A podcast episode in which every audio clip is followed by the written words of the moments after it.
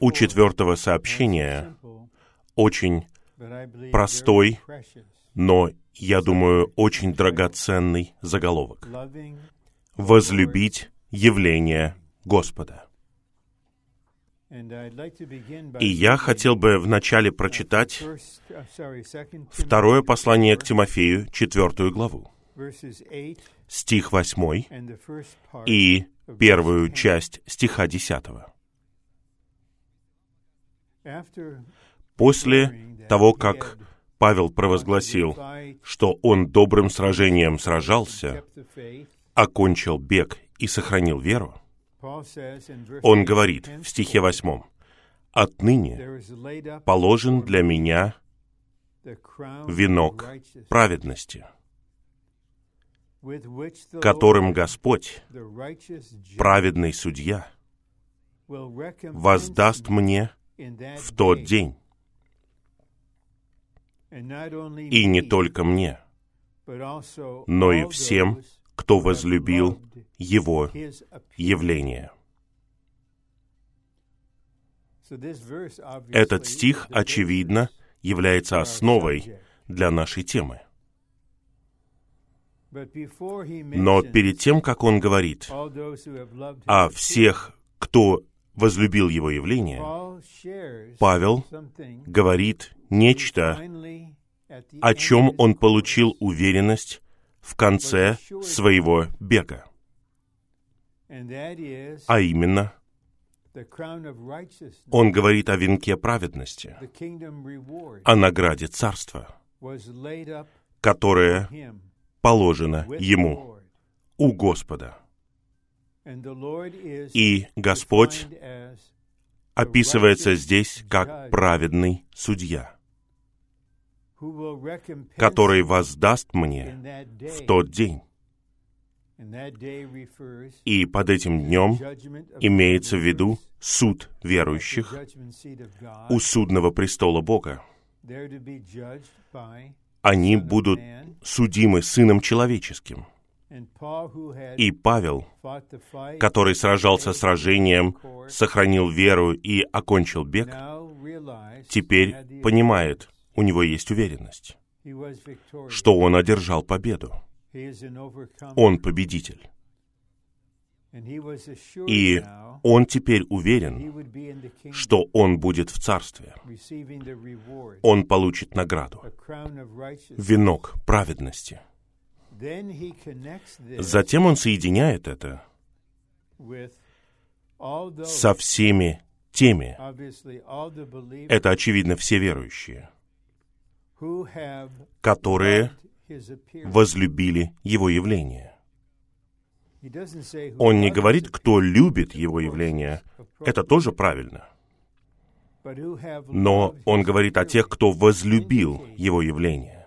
Это означает, что когда они оканчивают свой бег, они любят явление Господа до конца.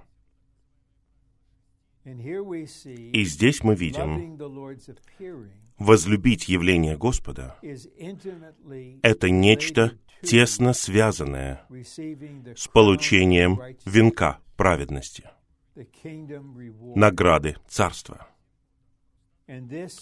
И это означает и подразумевает, что те, кто возлюбил явление Господа, сегодня любят Его явление, если они продолжат бежать до конца бега, именно так они получат награду Царства. И здесь мы видим возлюбить Его явление. А в стихе 10 мы видим другую любовь. Ибо Димас покинул меня, возлюбив нынешний век, и пошел в Фессалонику. Мы знаем из другого стиха, это, по-моему, послание к Колосинам, что Димас был одним из соработников Павла. Это не мелочь. Быть соработником апостола Павла. И, очевидно, довольно долгое время он был верен. Но теперь это опасно, рискованно быть единым с Павлом, который в тюрьме, и который вот-вот погибнет мученической смертью. Поэтому Димас не просто ушел, он покинул меня. Это серьезное слово. Покинуть — это значит добровольно и полностью отказаться от чего-то. Это решительное действие. Он покинул меня. И потом Павел приводит причину. Возлюбив нынешний век. И когда мы дойдем до плана, мы разовьем этот контраст между тем, чтобы возлюбить явление Господа, и тем, чтобы возлюбить век, нынешний век. И еще небольшое слово, а потом мы перейдем к плану. И это слово должно отметить очень важную связь или соответствие или параллель между темой третьего сообщения и этим сообщением. В сообщении третьем мы рассмотрели потерю нашей души жизни и получение спасения нашей души. И вы помните, мы обратили внимание на Слово Господа, что если кто-либо спасает свою душу жизнь, он не будет платить цену и отказываться от своих наслаждений. Он не будет готов страдать ради Господа. Он хочет, чтобы у его души было как можно больше наслаждения и как можно меньше страдания такой человек спасает свою душу жизнь. Очевидно, наслаждается тем, что у него под рукой. Но те, кто потеряет свою душу жизнь ради Господа, они готовы отречься от удовольствия души, когда это требуется от них, для того, чтобы они что-то терпели следуя за Господом. А связь или параллель или соответствие таково. Если мы любим душу жизнь, это напрямую связано с любовью к нынешнему веку. Потерять душу жизнь напрямую связано с любовью к явлению Господа. Те, кто спасает свою душу жизнь, и кто любит нынешний век, когда Господь явится, для них не будет венка праведности, никакого царства в качестве воздаяния за их труд. Но те, кто провел жизнь, теряя свою душу жизнь ради Господа, кто готов отказаться от душевных удовольствий и наслаждений и готов терпеть утрату ради Господа, они будут теми, кто возлюбил явление Господа, кто жаждет и ждет Его явления. Итак, они любят Его явление. И, получая спасение своих душ, они будут получать царство как награду, венок праведности, который будет дан им Христом, праведным судьей. А теперь мы переходим к плану. Он не очень длинный. Я не знаю, будет ли сообщение короче. Возможно. Итак, давайте сейчас перейдем к первому римскому пункту. Если второе пришествие Господа драгоценно для нас, мы будем любить Его явление. Контраст к этому — это если пришествие Господа не драгоценно для нас, тогда мы не будем любить Его явление, потому что у нас нет большого желания, чтобы Он явился. Поэтому нам нужно получить свет от Господа, и нам нужно, чтобы Он действовал в нас, чтобы Он побуждал нас, нам нужна Его благодать и милость, чтобы побудить нас считать пришествие Господа драгоценным для нас.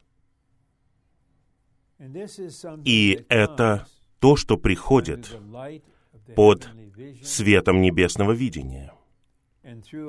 И благодаря нашему переживанию Христа в Его всеобъемлемости, благодаря росту в жизни и совершенствованию веры и любви в нас. И небольшое слово, которое должно послужить словом понимания и, возможно, утешения и воодушевления. Я, наверное, понимаю мышление молодых людей, подростков, молодых, работающих святых, которым 20 или 30 с небольшим.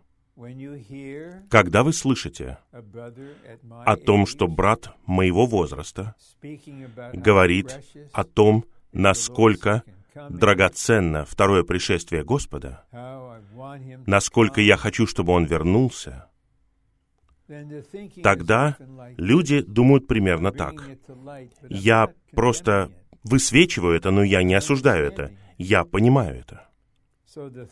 Итак, мысль, возможно, такова. Брат Рон, когда ты говоришь это, это одно — Посмотри, сколько ты уже прожил. У тебя была полная жизнь. Ты получил свое образование, ты был в аспирантуре, ты женился, у тебя была семья. Господь позаботился о тебе, когда твоя первая жена ушла к Господу, у тебя чудесный спутник, у тебя есть внуки, ты в Господнем восстановлении столько лет, у тебя была полная жизнь. А мы только начинаем. Извините. Мы только начинаем. Итак, в сердце они, наверное, говорят, «Господь Иисус, приди».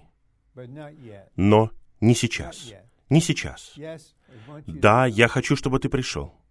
Но позволь мне закончить образование, позволь мне получить докторскую степень, пожалуйста, дай мне время жениться, завести семью.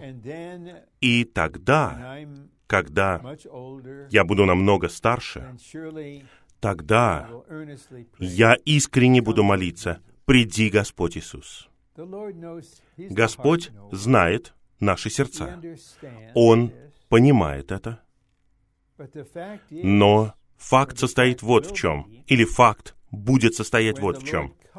Когда Господь вернется, чтобы восхитить победителей, что послужит началом завершения века, последних трех с половиной лет. Здесь будут верующие разных возрастов. И если некоторые не откликнутся на призыв, на зов, на чувство о восхищении, потому что они хотят закончить то, что они делают, они хотят, чтобы у них была более полная жизнь, тогда они будут оставлены и вынуждены будут пройти через трудное время. Итак, необходимо, чтобы были братья и сестры всех возрастов. Когда Господь на самом деле придет как утренняя звезда за бодрствующими, побеждающими святыми. Но произойдет ли это, зависит далеко не от меня. Моя цель состоит вот в чем. Каким бы ни был наш возраст, нам нужно получить от Господа ощущение драгоценности, Его возвращения и любовь к Его явлению. Если Он придет сейчас, тайно восхитить нас, мы возлюбим это. И если мы увидим Его лицом к лицу, мы будем в восторге. Поэтому точно так же, как вера приходит от Христа как источника, мы любим, как говорит Иоанн в первом послании Иоанна, потому что Он первый возлюбил нас. Нам нужно, чтобы в нас переливалось больше веры и любви, чтобы для нас явление Господа было драгоценным. И так, естественным образом, автоматически, мы будем любить Его явление. А если мы возлюбили явление Господа, это неотделимо от любви к самому Господу. Если соработник, к примеру, хочет снова путешествовать, возможно, в одну из поездок его жена не будет с ним. Она любит его, она скучает по нему. Он любит ее, он скучает по ней. И когда он приезжает, она любит его явление. Его явление неописуемо драгоценно. Это означает, что мы вместе. Мы в таком близком контакте. Б. Если мы ждем пришествия Господа, мы должны возлюбить Его явление. То есть, если мы ждем пришествия Господа. Ждать — это ожидать с нетерпением. Мы сосредоточены на Его пришествии, но мы не праздны. Нам нужно жить нашей нормальной человеческой жизнью, согласно нашему возрасту и нашей ситуации. Но внутренне мы ждем Его пришествия. В. Явление Господа, Его возвращение — это предостережение, воодушевление и стимул для нас. Все три. Это предостережение. Если кто-то из налоговой инспекции свяжется с вами надлежащим образом. Они делают это не по телефону, это все обманщики. Вам вот пошлют документы и захотят прийти к вам и рассмотреть вашу налоговую декларацию за много лет. Они думают, может быть, вы ошиблись и вы получите СМС или электронное письмо, в котором будет написано «Мы едем». Это будет предостережением. Это означает, мне нужно все приготовить. И мне нужно иметь все документы на руках. У меня есть обязанности перед этим налоговым инспектором. Это предостережение. Жизнь не будет идти, как обычно, бесконечно на земле в этом веке. Наш Господь Иисус вернется. И его явление, как его непосредственное пришествие, это предостережение, но это также воодушевление. для того, чтобы стремиться за ним больше, чтобы быть готовыми для этого мгновения, чтобы мы были отсоединены от всего, от всех, от любых вещей, как говорится в Евангелии от Луки, что удерживает нас. Мы хотим быть готовыми. Мы хотим быть начеку, бодрствовать. Его явление, которое сначала будет тайным, как утренняя звезда. Только те, кто бодрствует и ждет, увидят утреннюю звезду. Итак, это воодушевление. Господь явится как утренняя звезда. В конце его парусии, то есть в конце завершения века, он придет как солнце, открыто. Он будет ослепительно ярким, и его увидят все. Мы не хотим, чтобы это была наша первая встреча с Ним. Мы хотим встретить Его как утреннюю звезду.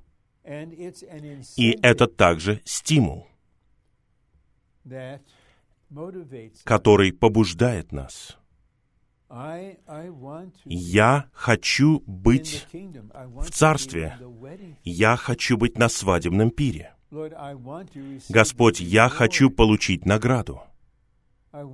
Я хочу, чтобы Ты сказал «хорошо, добрый и верный раб». Я хочу быть приготовленным. Поэтому, когда я думаю, что Твое явление, возможно, приближается, приблизилось, это побуждает меня.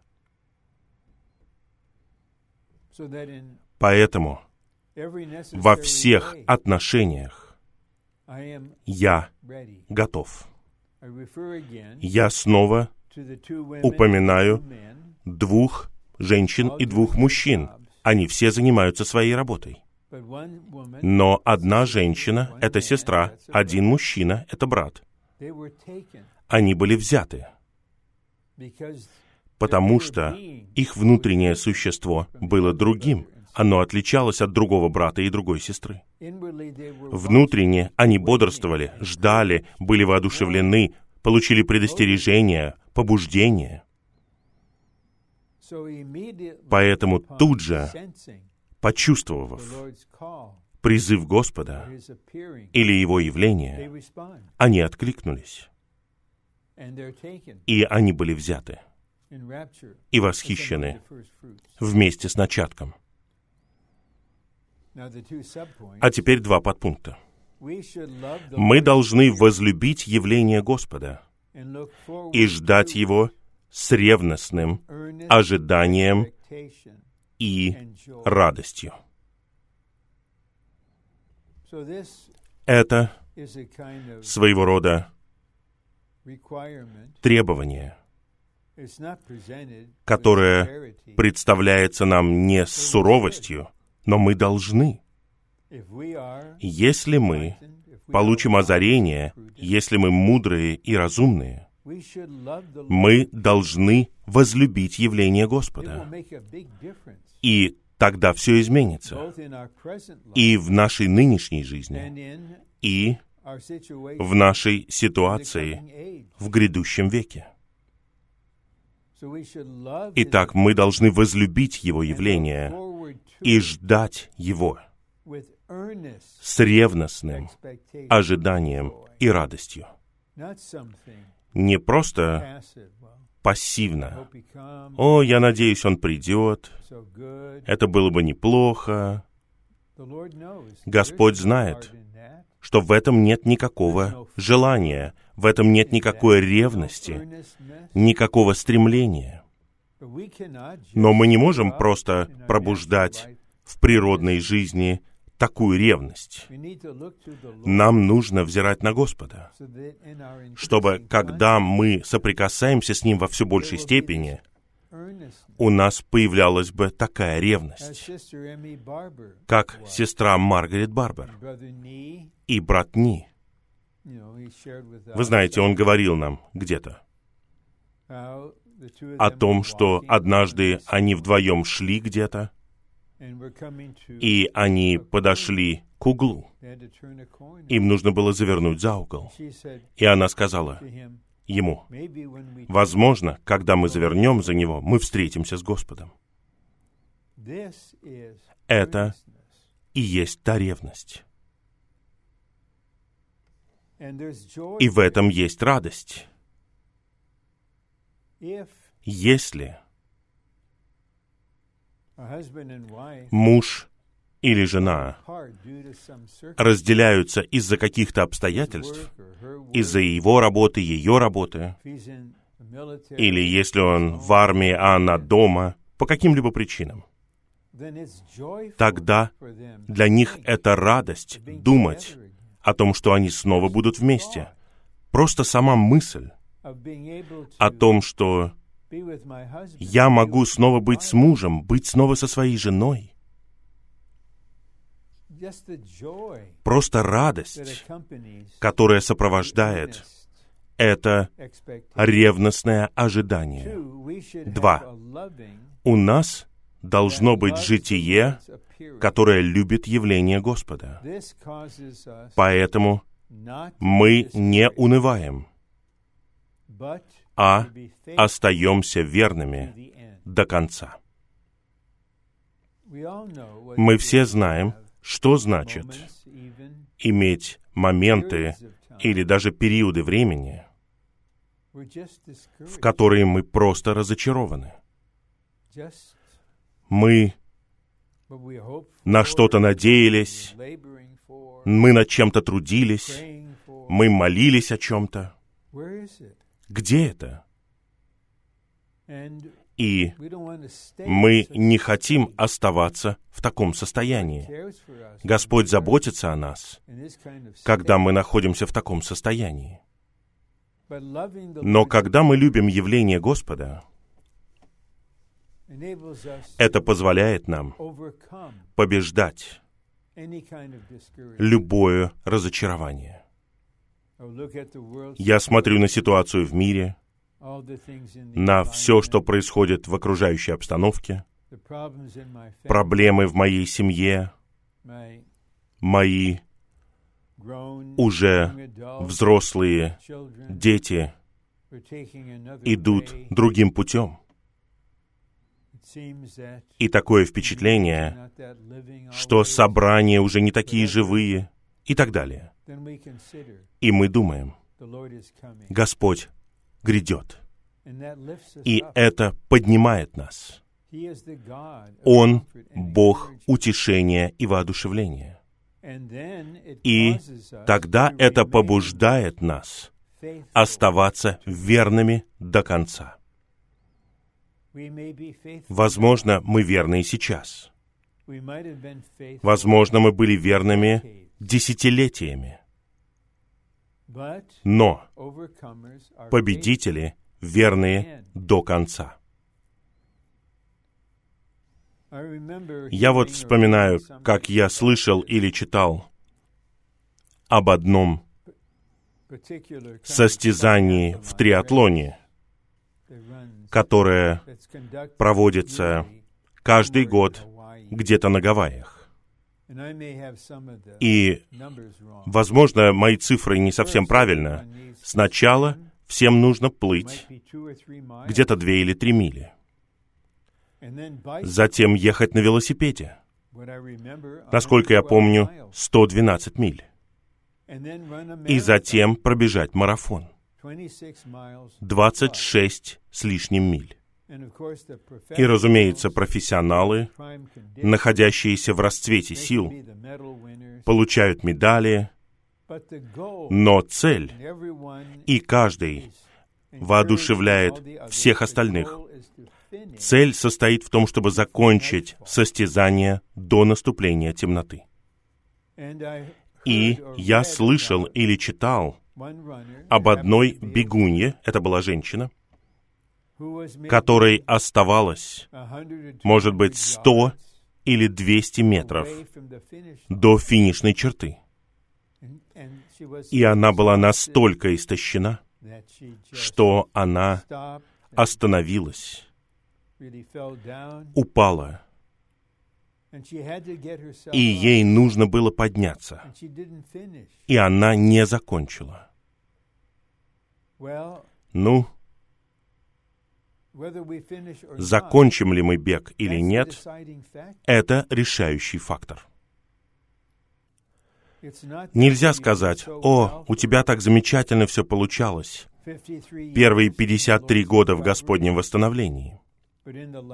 А за последние четыре с половиной года ты пошел другим путем. Димас был верен. Я не знаю, как долго. Возможно, мы никогда не узнаем, мы не увидим этого. Но в какой-то момент он перестал стремиться до конца. Нам нужно снова взирать на Господа и искать Его милости, чтобы мы были верными до конца. И если мы возлюбили явление Господа, это позволяет нам, снабжает нас, побуждает нас, воодушевляет нас оставаться верными, что бы ни произошло. Продолжайте бежать в состязании до конца. Второй пункт. То, что мы возлюбили явление Господа, противопоставляется тому, чтобы возлюбить нынешний век. Итак, пункт А. Век — это часть раздел или аспект мирской системы сатаны, которую он использует, чтобы захватить и занять людей и удержать их от Бога и Его замысла. Пункт Б. Во втором послании к Тимофею 4.10 под нынешним веком подразумевается мир, который окружает, привлекает и искушает нас. Мы соприкасаемся с миром, соприкасаясь только с нынешним веком мира. Чуть позже мы увидим, что Павел в послании к римлянам в 12 главе умоляет верующих. Не подстраивайтесь, то есть не сообразуйтесь, не принимайте форму согласно этому веку, а преобразовывайтесь обновлением разума. Я знаю немецкий лишь чуть-чуть. Но есть одно слово, о котором я знаю, и оно мне очень нравится. Это слово «Zeitgeist». «Zeit». Это означает время. «Geist» — это дух. Сейчас, в нынешнем веке, нынешнем времени есть, можно сказать, в атмосфере определенные мысли, ценности,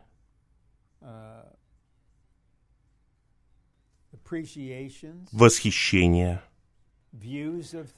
взгляды на вещи — которые очень отличаются от того, что было, предположим, 20 лет назад. 20 лет назад в Соединенных Штатах не было так называемых однополых браков. Не было учения в школах о том, что неважно, какое у тебя тело. Ты решаешь, какой у тебя пол. И можно даже менять свой пол много раз. А также есть определенный настрой по отношению к власти и много других вещей. Все это часть нынешнего века. Есть атмосфера, есть определенный дух. Это собирательный дух, который циркулирует в средствах массовой информации, в сети и разными другими путями. Он представляет ценности, взгляды, мнения, убеждения. Например, говорят вам, вы не должны делать вот этого, или вы должны любить вот это. Это нынешний век. И мы не можем выйти из него. Мы живем в мире. Господь Иисус молился, Отец, я не прошу, чтобы ты взял их из мира, а чтобы ты сохранил их от лукавого. Один важный аспект нынешнего века, особенно в западном мире и в более благополучных странах, есть всевозможные пути удовольствия, наслаждения. Это просто век потворства себе и наслаждения. И он предлагает так много. И Димас возлюбил это. Он сказал, «Я возлюбил нынешний век системы мира». Я не собираюсь рисковать своей жизнью, быть мучеником. И Павел знал это. Он возлюбил нынешний век. Там не говорится, что он был в нем. Мы все в нем. И во мне есть любящая озабоченность. Я выражаю ее сейчас, по крайней мере, в какой-то степени. Это глубоко в моем существе, особенно в отношении молодых людей. Пожалуйста, примите благодать от Господа и не любите нынешний век. Если вы любите нынешний век, вы не будете готовы, когда Господь придет. Вы не будете любить Его явление. Вы не захотите быть с братьями и сестрами, которые не любят нынешний век, которые живут нормальной человеческой жизнью, но которые любят явление Господа. Мы не можем иметь обе любви. Любить нынешний век и любить явление Господа. В. Димас возлюбил нынешний век. Из-за притягательности нынешнего века он покинул апостола Павла. Я знаю одно положительное свидетельство. Некоторые святые оказались в такой вот ситуации. Вот один мужчина, один брат, у него есть работа. Он был верным работником. А теперь Господь призвал его и его жену переехать оттуда, где они живут, предположим, Соединенных Штатов, и поехать в другую страну и служить. Или, возможно, даже пойти на обучение для святых среднего возраста и потом служить. И начальник не хочет потерять такого работника и говорит, «О, мы удвоим твою зарплату, если ты останешься, и мы повысим тебя, и дадим тебе прекрасный угловой офис и много других привилегий. Но эти дорогие святые во многих случаях говорили, «Благодарю вас за это, но я много лет хорошо здесь работал. Я ценил возможность работать здесь. Но у меня есть более высокое призвание. Вот что значит не возлюбить нынешний век. Поэтому это что-то очень практическое. И Господь знает, где мы находимся. Не только Господь, но очень опытные, проницательные святые, у них есть проницательность. Да, в любви они покрывают это, но они при этом понимают. Дорогая сестра, дорогой брат, ты любишь нынешний век. Разве не так? Ты привлечен этим. Я помню, этому брату сейчас, наверное, около 70 лет. Это было, наверное, лет 50 назад. Он был студентом в университете Лос-Анджелеса. И в то время проводили студенческую конференцию. А это очень драгоценное мероприятие. Вы хорошо знаете.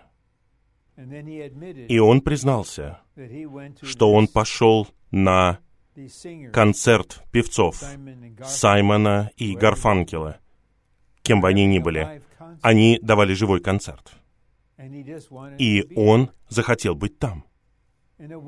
И это произошло не один раз.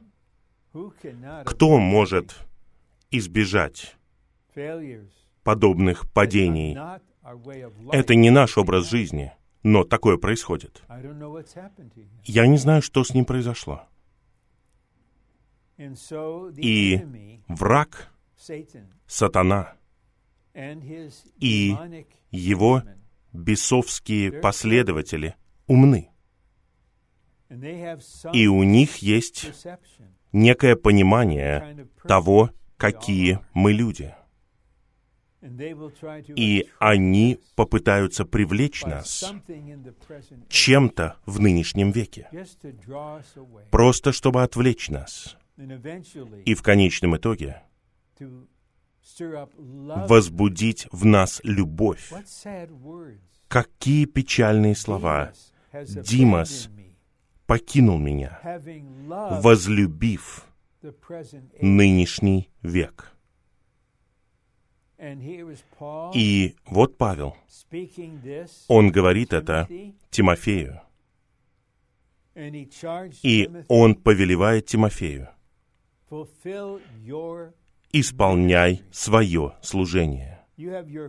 У тебя есть свой бег, Тимофей. У тебя есть доля в служении. Я исполнил свою часть. Ты должен исполнить свою. И я жду этого. Я надеюсь, мы встретимся в Царстве. Вот Тимофей. Он такой верный своему духовному отцу Павлу. Он неотступно следовал, как говорится в третьей главе второго послания к Тимофею, за его учением, его житием, его замыслом. И мы верим, что он стал таким же. Пункт Г. Здесь мы видим раздел, посвященный посланию к римлянам 12.2. Я главным образом прочитаю его. Но он очень важен. И это очень современное слово. Потому что в этой главе Павел говорит о том, что мы должны предоставить себя тому, чтобы быть живой жертвой, чтобы мы были приемлемыми для Бога, и чтобы мы испытывали, что есть воля Божья. И затем в стихе 4 и 5 он показывает нам, что воля Божья — это тело Христово. Это воля Божья — иметь церковь как тело Христова. Итак, Павел умоляет нас не подстраиваться под этот век. Можно позволить веку вылепить вас определенным образом. Ваше внутреннее существо глубинным образом, органически стремится к Господу, к Божьему домостроительству, к Его воле и замыслу, к собраниям церкви, к церковной жизни, к Господнему движению на земле. Но если мы привлечены к аспектам нынешнего века, и он не просто нравится нам, а мы любим его, тогда внешне он вылепит нас определенным образом. Мы будем сформированы согласно ему. Мы сообразуемся в своем мышлении с ним. У нас был один брат, я не знаю, может быть, ему не хватало подготовки перед приходом на полновременное обучение, но это был очень редкий случай. Спустя несколько недель его попросили уйти, потому что он думал, что это как мирской университет. Я могу бросать вызов учению, я могу спорить. И потом он сказал, я верю в однополые браки. И вот очень драгоценный брат. Он женился на сестре, которая была на обучении, по крайней мере, в том семестре. Но его разум был сформирован согласно нынешнему веку. Первое. Под веком, извините, мне нужно прочитать пункт Г. Не подстраиваться под этот век, а преобразовываться обновлением разума. Итак, по мере того, как мы подходим к концу этого века или нашего бега, или того и другого, какой у нас будет разум? Разум, наполненный мыслями и ценностями, и идеями, и убеждениями, которые сформированы согласно нынешнему веку? Или у нас будет обновленный разум, который открывает путь для нашего преобразования? Первое. Под веком в стихе втором подразумевается нынешняя практическая часть мира, которая противопоставляется жизни тела и заменяет жизнь тела. Это выбор. Многие драгоценные святые, которых часто называют церковные дети, в конечном итоге всем им нужно сделать выбор. Будет ли это нынешний век, или это будет жизнь тела. Они противопоставляются друг другу. И вы не робот. Вы человек, имеющий волю. Все зависит от вас. Два. Подстраиваться под этот век значит принимать современный облик нынешнего века. Это касается не только одежды, но мышления. Это касается ценностей, стандартов, что считается драгоценным, взгляды на вещи. И вот кто-то говорит, я знаю, что это закон, который утвержден Верховным судом. Я не изобрел этот закон. Закон об однополых браках. И я понимаю, что вы находитесь в таком браке. Я уважаю это. Это означает, я уважаю вас, я не осуждаю вас. Но если вы спросите меня, как я смотрю на брак, я верю в путь Бога. Бог сотворил нас мужчиной и женщиной. И брак — это когда один мужчина соединяется с одной женщиной. Но часто я уважаю это, у людей другие взгляды. Нет. В той стране, где живу я, они поднимаются и осуждают вас. Вы противостоите нам, вы ужасные. У вас нет права так думать, вы не можете такого говорить. Ну? Ты не запугаешь нас, враг. Мы выбираем разум Христа. Мы выбираем волю Божью.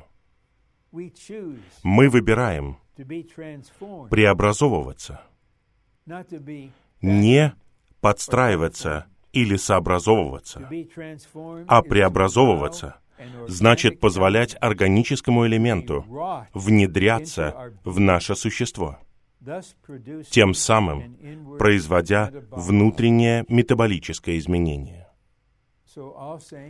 Итак, все святые, особенно драгоценные молодые люди, молодые взрослые люди, находящиеся в намного более трудном положении в мире, нежели в том, в котором был я много десятилетий назад в вашем возрасте, я не до конца понимаю, насколько вам трудно. Но я обращаюсь к вам, как отец, обращается в любви к своим детям. Пожалуйста, не сообразовывайтесь с этим веком. Пожалуйста, не позволяйте врагу лепить ваши мысли, ваши представления, ваши ценности, ваши идеи. Обновляйтесь, преобразовывайтесь. Три. Поскольку нынешний век противостоит церкви, которая является Божьей волей, мы не должны подстраиваться под него. И вот мы делаем следующий шаг. Божья воля в отношении вас. Вас. Что в сердце Бога в отношении вас? Однажды ты отдал себя Ему в посвящении, а теперь ты в этой ситуации. Одной ногой в церкви, другой ногой в мире, возможно. Это не продлится долго. Никто не может так жить. Двумя жизнями в двух сферах. И вам нужно понять, сообразование с этим веком приведет к тому, что ты растратишь всю свою жизнь впустую. Почему я это говорю? Потому что потраченная впустую жизнь — это жизнь, которую жили в противоположность Божьей воле. Бог хотел вот этого, он сотворил вас для этого, искупил вас, возродил вас для этого. Но я повторяю, вы не робот, не марионетка, не кукла, которой манипулируют. И верный апостол Павел говорит, не позвольте этому произойти. Не подстраивайтесь согласно нынешнему веку, который окружает вас. Не нужно просто пассивно сидеть и просто гулять в интернете. Когда вы будете такими пассивными, все будет роиться вокруг вас, и в вас проникнет больше, чем вы можете себе представить. Нам нужно активно стремиться за Господом и Его волей. Четыре. Если мы хотим жить в теле Христовом, мы не должны следовать за нынешним веком или подстраиваться под этот век, или сообразовываться с ним.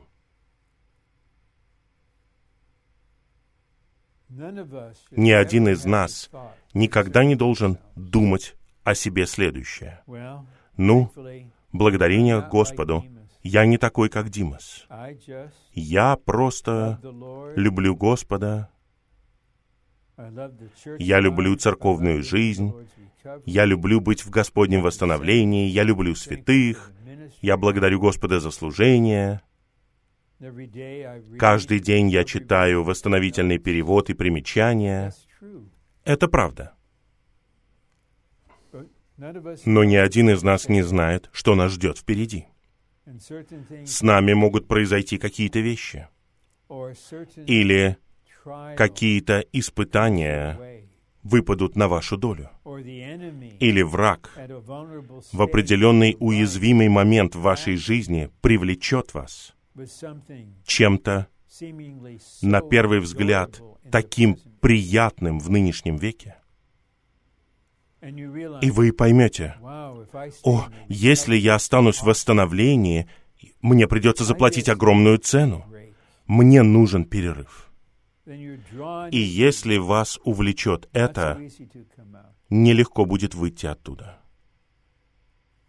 Мы или любим явление Господа, или мы любим нынешний век. И мы видим этот контраст в пункте D.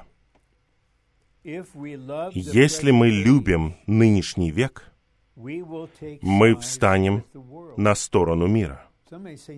Кто-то скажет, нет, я никогда не встану на сторону мира. Я знаю стих в первом послании Иоанна в пятой главе. Весь мир лежит в лукавом. Я никогда такого не сделаю. Ну, вы так думаете, вы так чувствуете. Но происходит вот что. Когда вы любите нынешний век, вы становитесь на сторону мира. Итак, какие-то молодые святые, поскольку они любят нынешний век, они говорят, «Я согласен с однополыми браками». Что в этом не так? Вы просто старики, вы старомодные люди. Почему они встают на эту сторону? Потому что они любят век, и это часть века. И когда приходит испытание, естественным образом, я занимаю такую позицию, и я стою за это. И этот аспект мира. Когда мы встаем на сторону мира, мы на самом деле встаем на сторону сатаны, чей разум стоит за всей системой мира. Я знаю, что это шокирует, но я должен быть верен перед Господом и перед вам. Не существует нейтральной территории. Если мы любим явление Господа, мы встанем на Его сторону и будем сражаться вместе с Ним ради Его интересов. Это так трогательно, когда я вижу святых по всей земле, разных возрастов, пожилых святых, которые прошли очень многое. Более чем когда-либо раньше, они любят Господа в Его явлении. Всем своим существом они встают на сторону Господа. И теперь они сражаются за Его интересы. И я вижу очень молодых святых, подростков, тех, кто получает какую-то специальность или учится в университете, они принимают решение. Я пойду на полновременное обучение. Я стою за интересы Господа на земле. Как Он поведет меня после этого, я не знаю. Но я люблю Господа, я люблю Его явление. Я хочу, чтобы моя жизнь внесла вклад в исполнение Божьего вечного замысла, в завершение Божьего домостроительства. Я молод. Я надеюсь, что я вступлю в брак, у меня будет семья.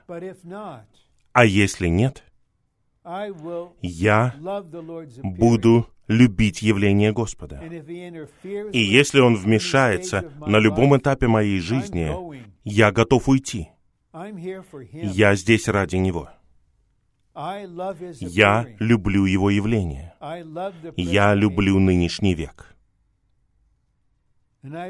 И я верю, что это справедливо, если мы скажем, что общая черта Господнего восстановления состоит в том, что мы любим Господа Иисуса, и мы любим Его явление. И мы стоим вместе с Ним. И мы сражаемся вместе с Ним ради Божьих интересов. Просто подумайте, вы сейчас тратите время на то, чтобы быть на этой конференции. Вы отложили несколько часов, чтобы послушать эти сообщения и откликнуться на них. Это указание на то, что мы заняли положительную позицию. Нам нужно по мере приближения конца. И брат Ни в одном из гимнов говорит, что сражение будет более жестоким, будет труднее высвобождать Слову. Поэтому мы наступаем вперед. Мы наступаем вперед. Мы хотим быть верными до конца. И любить Господа и любить Его явление, пока Он не явится нам, как утренняя звезда. Третий римский пункт. Те, кто любит Господа, ожидает Его прихода и любит Его явление, будут побеждать. Нам всем должно быть ясно, и иногда нам нужно, чтобы нам напоминали, что ни один из нас не имеет права говорить, что сейчас и здесь я победитель. Победители — это люди, которые побеждают и оканчивают бег. Поэтому Павел — это образец и пример того, что только после того, как мы закончим свой бег, мы можем сказать, «У меня получилось, я победил». Было много препятствий, много нападок. Даже мои собственные слабости и недостатки. Но благодаря благодати, любви и служению Господа я победил. Тогда и только тогда у нас может быть уверенность. Но есть три отличительные черты тех, кто будет побеждать. Вопрос не в том, что они уже победители. Они будут побеждать. Итак, они любят Господа. Они ожидают Его прихода. Они ожидают. Это что-то внутреннее, внутри них, из-за чего они бодрствуют. Они жаждут, ждут Его прихода. И они любят Его явление. Я предлагаю, чтобы все мы заново обратились к источнику. Первое послание Иоанна 4.19. Мы любим, потому что Он первый возлюбил нас. Послание к Римлянам 5 глава. Любовь Божья излита в наши сердца. Павел мог сказать, «Христос возлюбил меня и отдал себя за меня».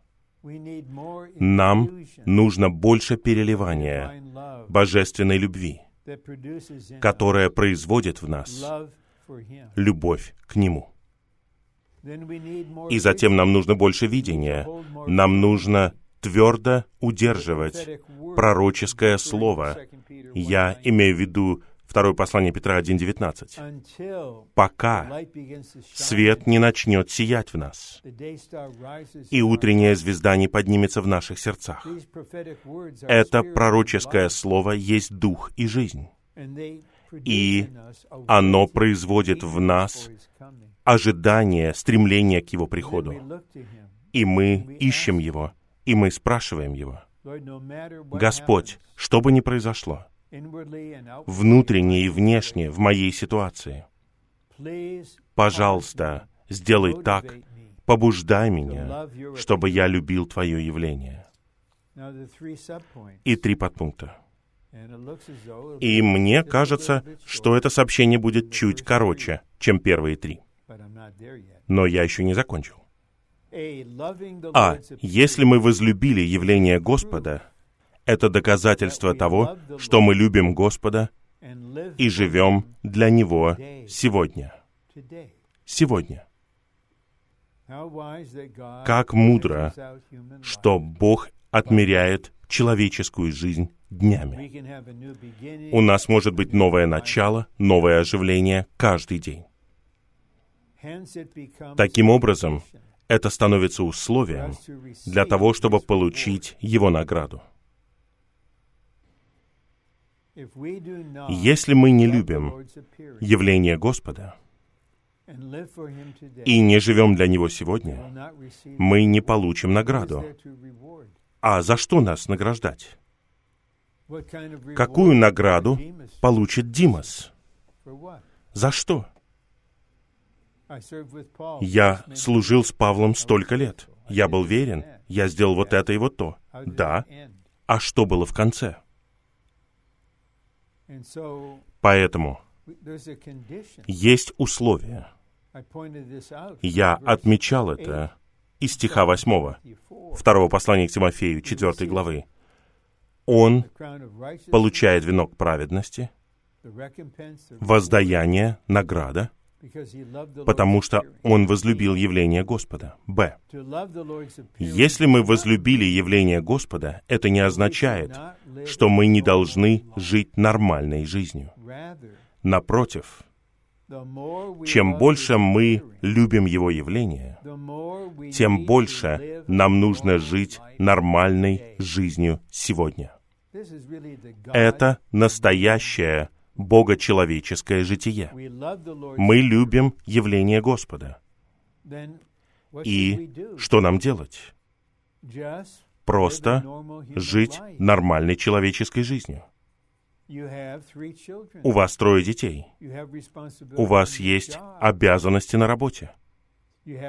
У вас есть пожилые родители. Вам нужно заботиться о своем здоровье. Вам нужно платить налоги. Мы просто живем нормальной жизнью. Я повторяю, Господь использовал примеры из нормального жития для того, чтобы проиллюстрировать восхищение.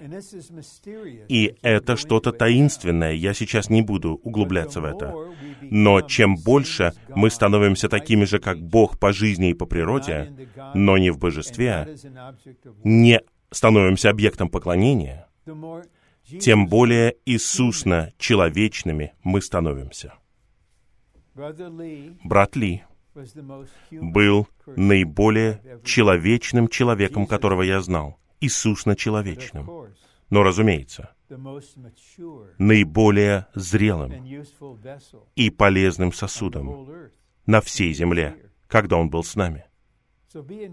Поэтому будьте воодушевлены. Любить явление Господа это не означает, что вы прекращаете образование. Вы не пишете свою докторскую диссертацию. Вы не вступаете в брак. Вы вступаете в брак после того, как вы объявляете помолвку. Или что у вас не будет семьи. Просто будьте нормальными. Когда мы любим явление Господа и внутренне готовы, не беспокойтесь. Господь позаботится обо всем. Наше средоточие — это Его явление. Поскольку мы любим Господа Иисуса, принимаем Его как нашу жизнь, живем Его и возвеличиваем Его, Мы должны ожидать Его прихода и любить Его явление.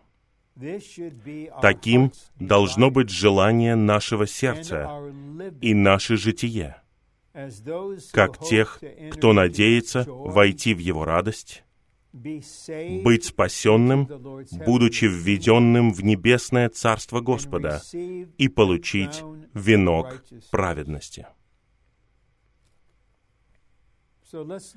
Давайте посмотрим на это недолго. Это займет пару минут. Мне больше не нужно. Мы надеемся войти в радость Господа. Это спасение нашей души. Мы хотим быть спасенными, будучи введенными в небесное Царство Господа. Павел говорит, что Господь спасет меня и введет в свое небесное Царство, сохранит меня, защитит меня. И мы хотим получить венок праведности. Хотя мы не заняты чрезмерно, мы не одержимы личной духовностью. Мы заботимся о теле. Но есть личная сторона. Мы лично живем под Божьим правлением. Мы лично отворачиваем взор к Иисусу, начинателю и завершителю нашей веры. Мы лично теряем душу жизни для того, чтобы получить спасение души. И все мы лично хотим войти в радость Господа, быть спасенными, будучи введенными в небесное Царство, получить венок праведности. Это в сердце у каждого из нас. Итак, бремя высвобождено согласно принципу сокровища в глиняном сосуде. Итак, Сокровище — это данные драгоценные аспекты Слова Господа о том, что значит жить христианской жизнью в конце нынешнего века.